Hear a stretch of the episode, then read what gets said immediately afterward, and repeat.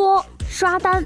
一位淘宝店主为了打击竞争对手，雇人疯狂地购买对方的产品，恶意刷单一千五百次，最终触发了淘宝的自动处罚机制，造成了对手蒙受了巨额的经济损失。十二月二十七号，这个案子在南京市中级人民法院开庭审理后，淘宝店主等人因为恶意刷单炒信，首次被南京市中级人民法院以破坏生产经营罪惩处。大家听我节目都知道，我这节目有一个 slogan 啊，就是刷屏刷脸不如刷刷朋友圈。结果你这还开始刷单了，你这，那真的是为了打倒自己的对手，孜孜不倦呐。你这个有这个精力，你去经营你的网店，你早就你早就几个皇冠了啊。他的竞争对手也表示很无奈，哎，怎么回事？我自己并没有做什么，哎，我的竞争对手把自己作死了，你看这玩意儿。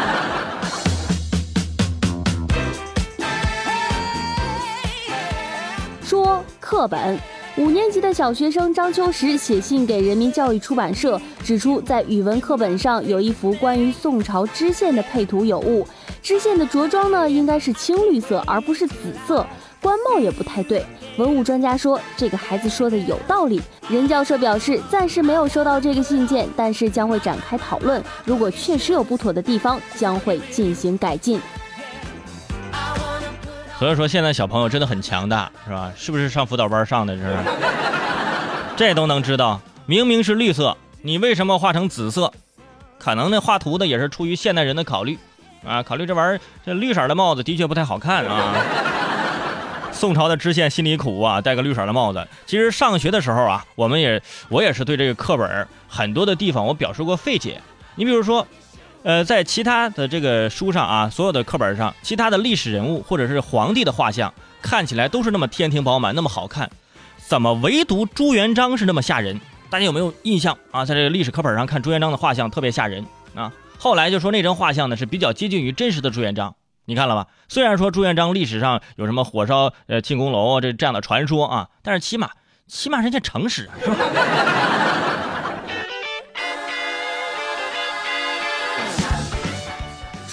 坐地铁，最近成都的张先生拎着五条活鲫鱼去坐地铁了，被安检人员劝返。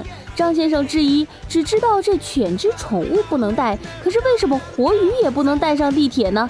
地铁有规定，鱼虾蟹等海鲜类的物品呢，必须包装严密，不漏水，不污染地铁环境，才可以携带进站去乘地铁。不让你拎着五条活鱼上地铁，是有考虑的。万一你的鱼死在我的地铁里，谁负责这个责任？对不对？是吧？还有，万一你是个在地铁来卖鱼的呢？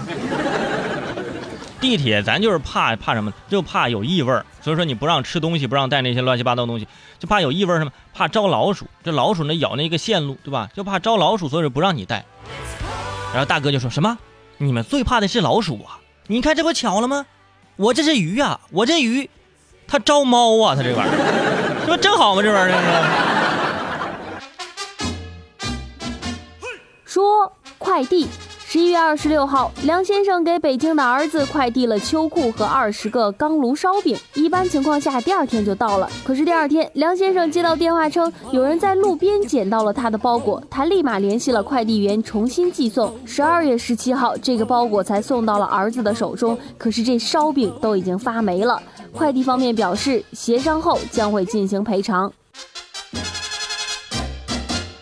我跟你说，你这提前收到已经不错了，你再晚俩月收到，你这烧饼都可以当飞盘了。我跟你说，这个事儿啊，不能怪这快递小哥啊。之前华北地区是什么天气，你们不知道吗？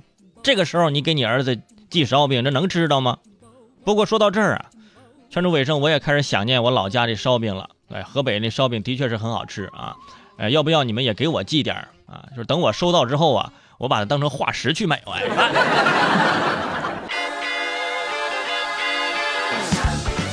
说电动车，二十五号，福建永春一个电动车销售店做促销活动，竟然用叠罗汉的方式宣传，无牌照超标电动车车身上坐了五个人，后座脚踏上各站一个，在大马路上那是招摇过市。